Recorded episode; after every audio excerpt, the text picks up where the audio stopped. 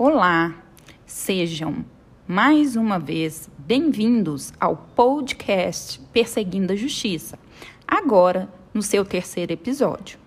Uma vez concluídas nossas discussões sobre as teorias clássicas da justiça e as teorias modernas de justiça, avancemos agora para um terceiro grupo de discussão denominado aqui, na nossa disciplina, de teorias críticas da justiça.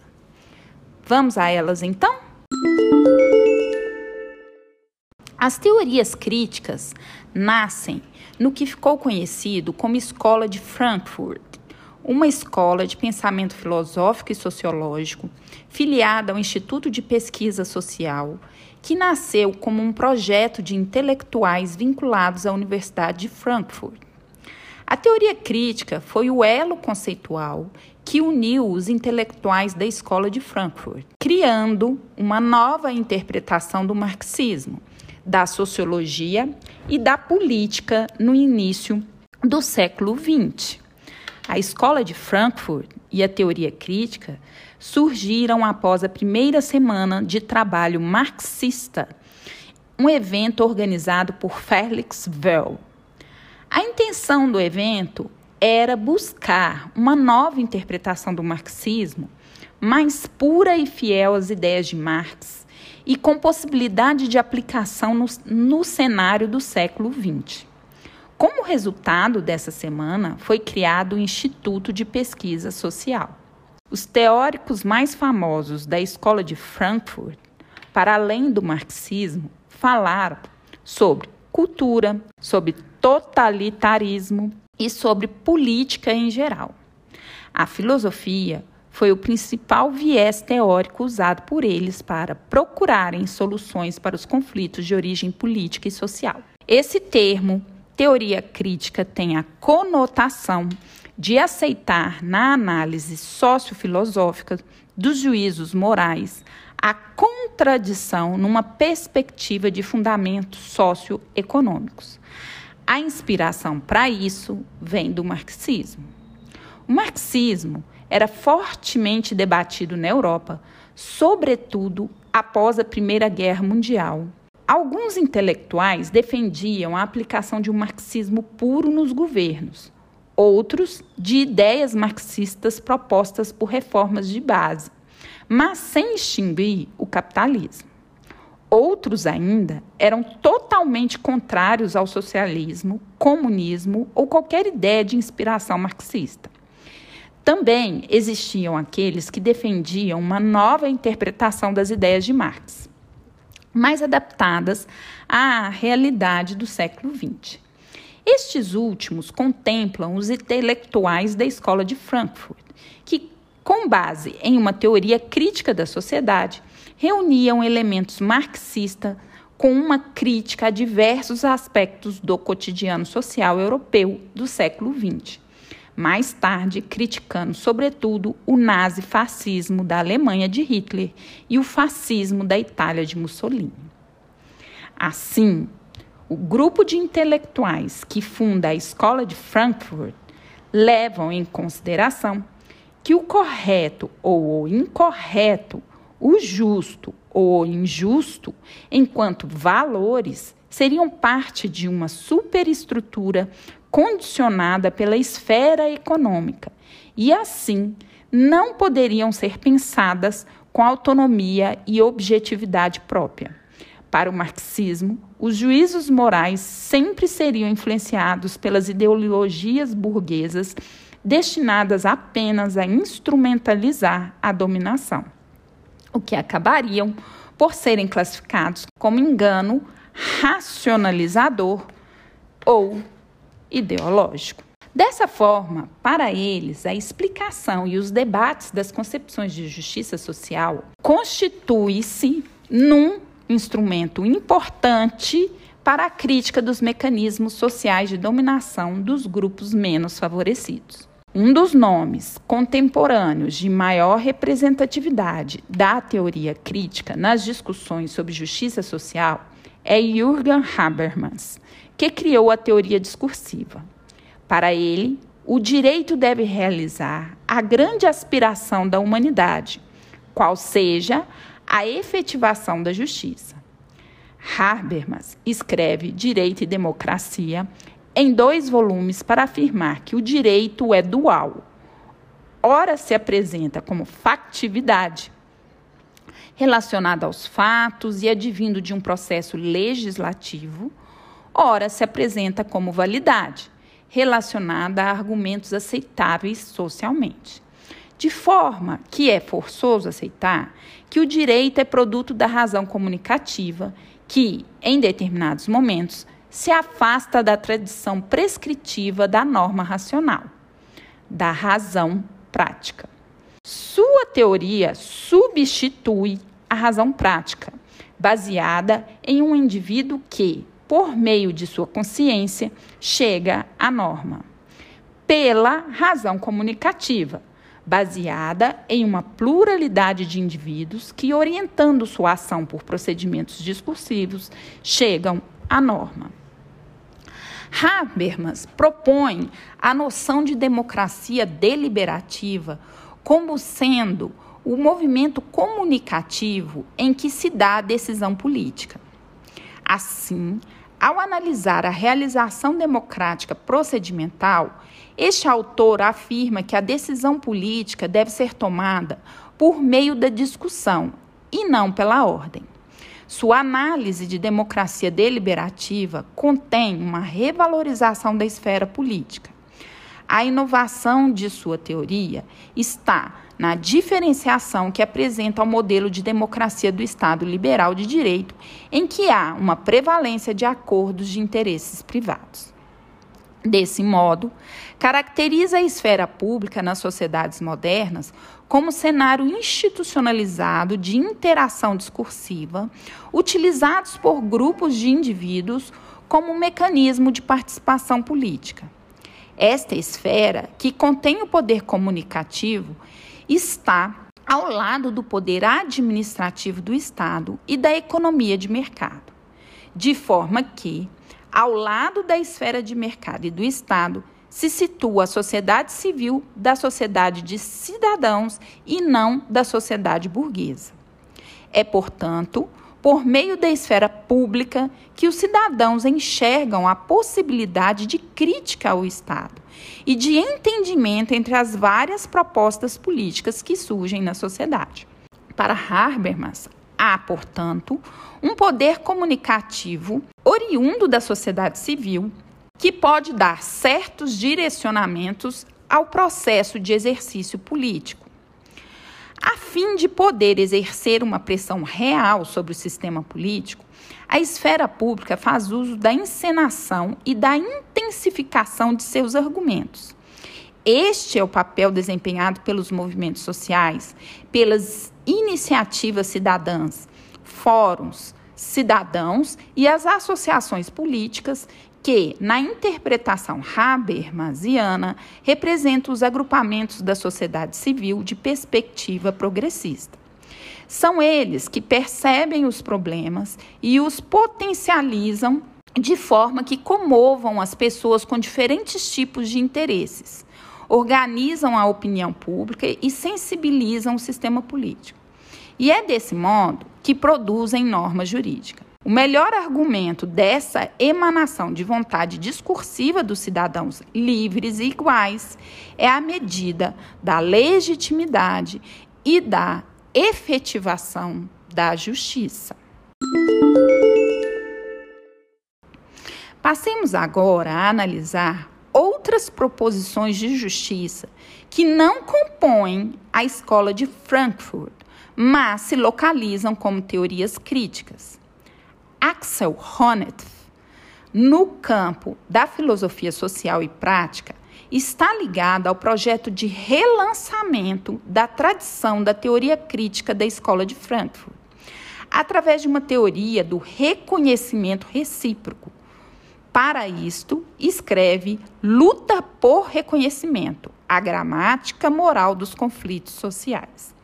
Honneth, em seus escritos, critica a concepção burguesa de que a justiça social deve cuidar da existência material mínima para que os indivíduos sejam livres e persigam seus planos de vida sem a dependência dos parceiros de interação social. Este autor parte do princípio que as relações de reconhecimento contêm pretensões normativas na sua estrutura.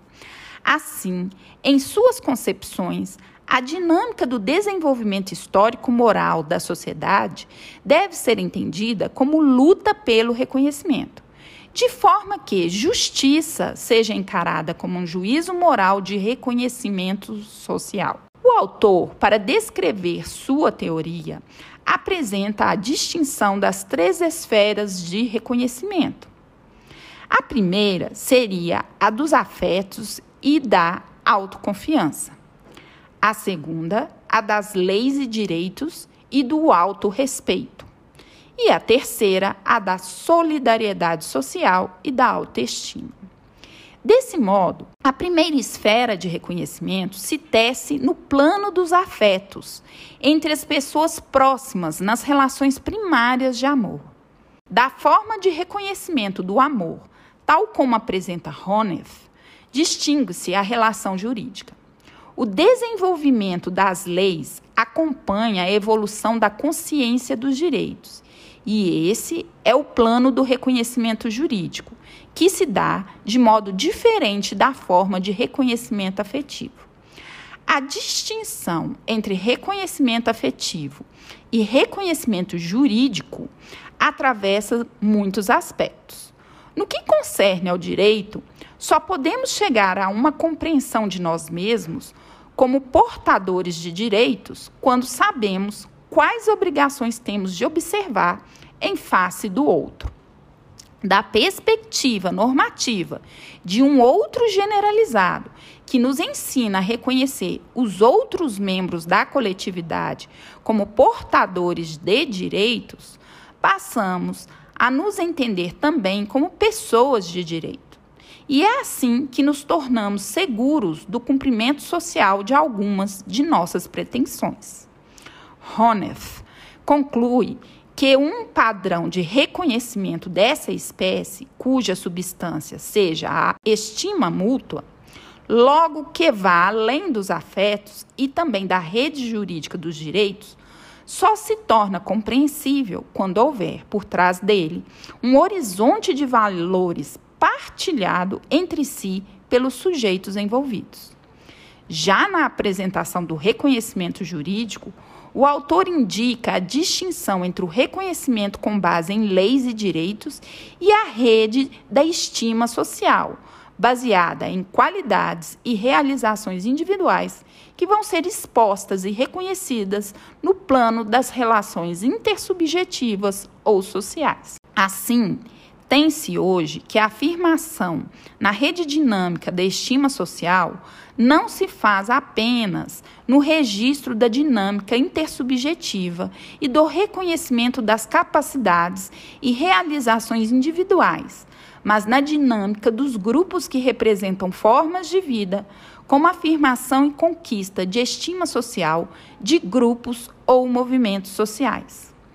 Quanto mais os movimentos sociais conseguem chamar a atenção da esfera pública para a importância das capacidades por eles representadas de modo coletivo, tanto mais existe a possibilidade de levar na sociedade o valor social do grupo que representam. Dito de outro modo, elevar a reputação de seus membros. O autor não deixa de registrar que as relações de estima social estão associadas, embora de forma indireta, aos padrões de distribuição de renda, o que parece bem evidente. Em consequência, os confrontos econômicos pertencem de modo constitutivo a essa forma de luta por reconhecimento. Honeff tem em mente esclarecer sobre a solidariedade, porque se recomenda a solidariedade como um conceito genérico para a questão.